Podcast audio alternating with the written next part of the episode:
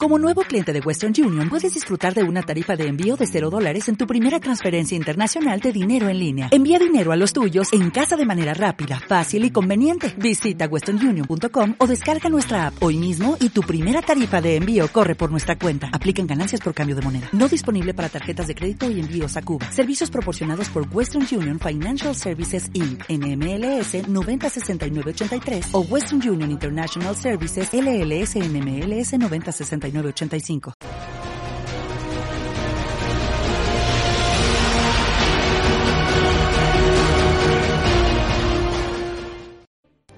Bienvenido Álvaro. Aquí está con nosotros Álvaro Collantes de Planeta Conspirativo, nuestra criatura de la conspiración. Saludos a todos nuestros amigos, oyentes y radioaficionados de Sombras al final de la escalera, tanto de YouTube como de Evox del mismo nombre.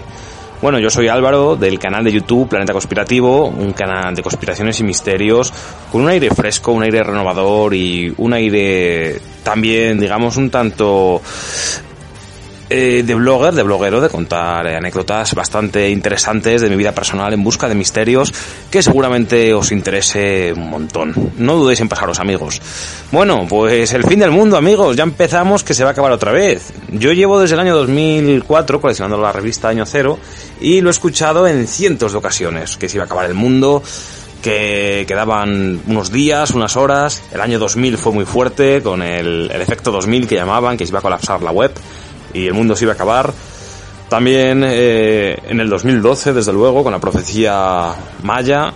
Y en muchas otras ocasiones han dicho que iba a venir un meteorito y que directamente el mundo iba a estallar, o se iba a acabar, o, venir, o iba a venir una época glacial, etcétera.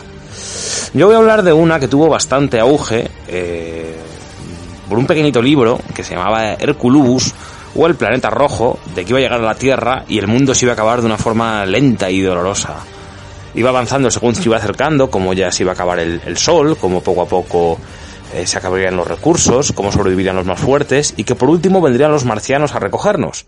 Esto, aunque parezca un cuento chino, tuvo muchísima aceptación en su momento y pues muchísima gente lo siguió. Fue un librito muy cortito que se podía leer muy bien, que además enseñaba a hacer viajes astrales para poco a poco ir conectando con estas entidades marcianas que vinieran a salvarnos y, bueno amigos, os voy a relatar este caso para que veáis cómo analógicamente comparado con lo que dicen de ahora de que se acaba el mundo, eh, pues vamos a ver claramente que posiblemente sea otro fraude como el de Herculubus.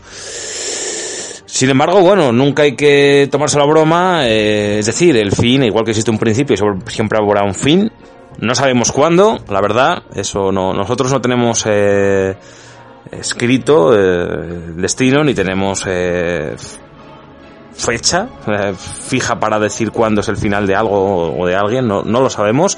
Desde luego lo que podemos ver son las causas y por las causas parece que el planeta está un poquito débil, se está debilitando, pero todavía queda mucha guerra, tiene mucha guerra que dar y, y seguramente la especie humana podrá sobrevivir puesto que de aquí a unos años habrá ahora una tecnología aeronáutica mucho mayor y podemos ir a explorar nuevos planetas habitables que yo estoy convencido que los habrá. Seguramente hasta en Marte, como el más cercano.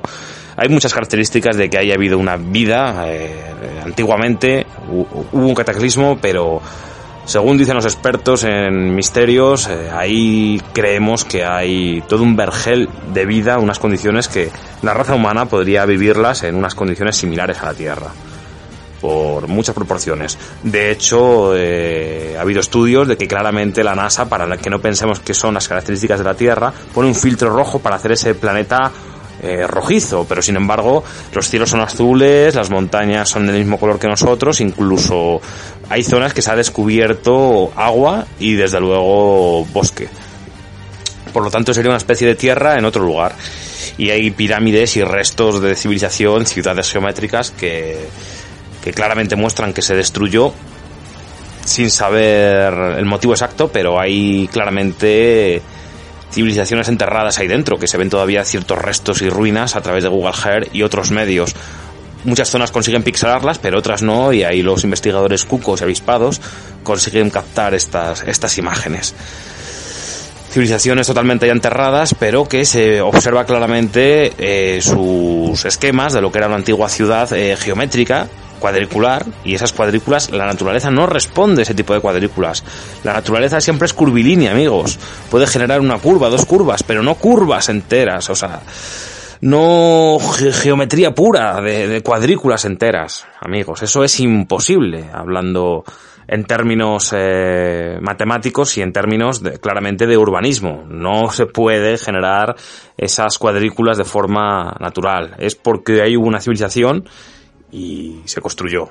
Por eso, amigos, no os preocupéis que el fin de la raza humana no está cerca. Y si algún día el planeta Tierra desaparece, seguramente conquistemos nuevos planetas y nuevos horizontes se abrirán para la raza humana.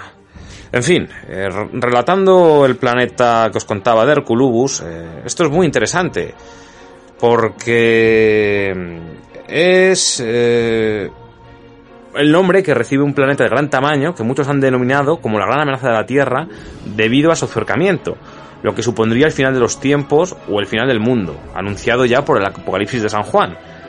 Entre las características de Herculubus destaca su gran poder gravitatorio que provocaría en nuestros planetas múltiples terremotos, maremotos, erupciones volcánicas, todo esto antes de que llegara a chocar contra nosotros. Sería un caos. Irá aumentando poco a poco en intensidad hasta provocar la total destrucción de la humanidad. Sin embargo, más allá de la realidad, Herculubus es un planeta imaginario ideado por Joaquín Amortegui Balbuena, alias Rabolu, en su libro Herculubus o Planeta Rojo. Según esta teoría, esta teoría vendría dentro de muy pocos años, de hecho ya habría pasado, sería en 2010 aproximadamente. Estaría ubicado en un supuesto sistema solar llamado Tilo, que estaría acercándose a la Tierra y profetizando que produciría el hecatombe apocalíptico del fin de los tiempos. Rabulu cita datos pretendidamente astronómicos que considera de relevancia para poder tener en cuenta la supuesta amenaza tilar. Rabulu, seguidor de la doctrina nóctica, pregonaba por el ya fallecido Samuel Aumbeor, Víctor Gómez Rodríguez, sostiene que la aproximación del supuesto Herculubus es la purificación del aura terrestre. Según Rabulu, en su libro, Herculubus habría pasado por la Tierra hace 13.000 años, terminando con la antigua Atlántida.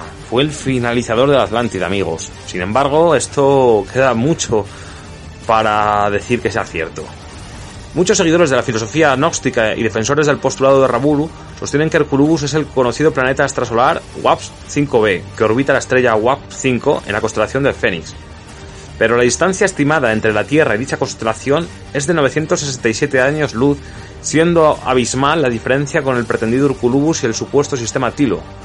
Herculubus o planeta rojo ha despertado curiosidad en más de un seguidor de las filosofías pertenecientes a la corriente New Age sin embargo, carece de la menor base científica. A pesar de ello, se sigue afirmando que el astro Sculubus ya ha sido detectado por la ciencia terrestre, aunque casi todos los científicos lo han ocultado.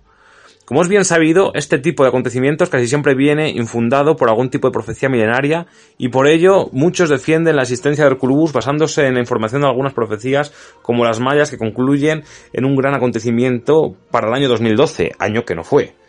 El primer evento atribuido a Herculubus, según las interpretaciones de las profecías, tuvo lugar en el año 2005, vaticinando la aparición de un nuevo planeta que provocaría grandes cambios electromagnéticos y gravitacionales en la Tierra, generando caos al aumentar la actividad del polo negativo terrestre.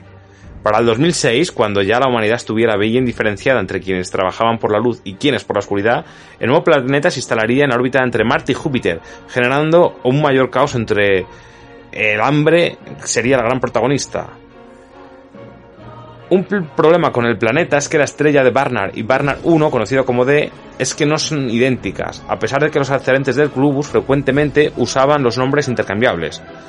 De acuerdo a los gnósticos, las órbitas del Curubus y de la Tierra están demasiado cerca al final de cada año sideral.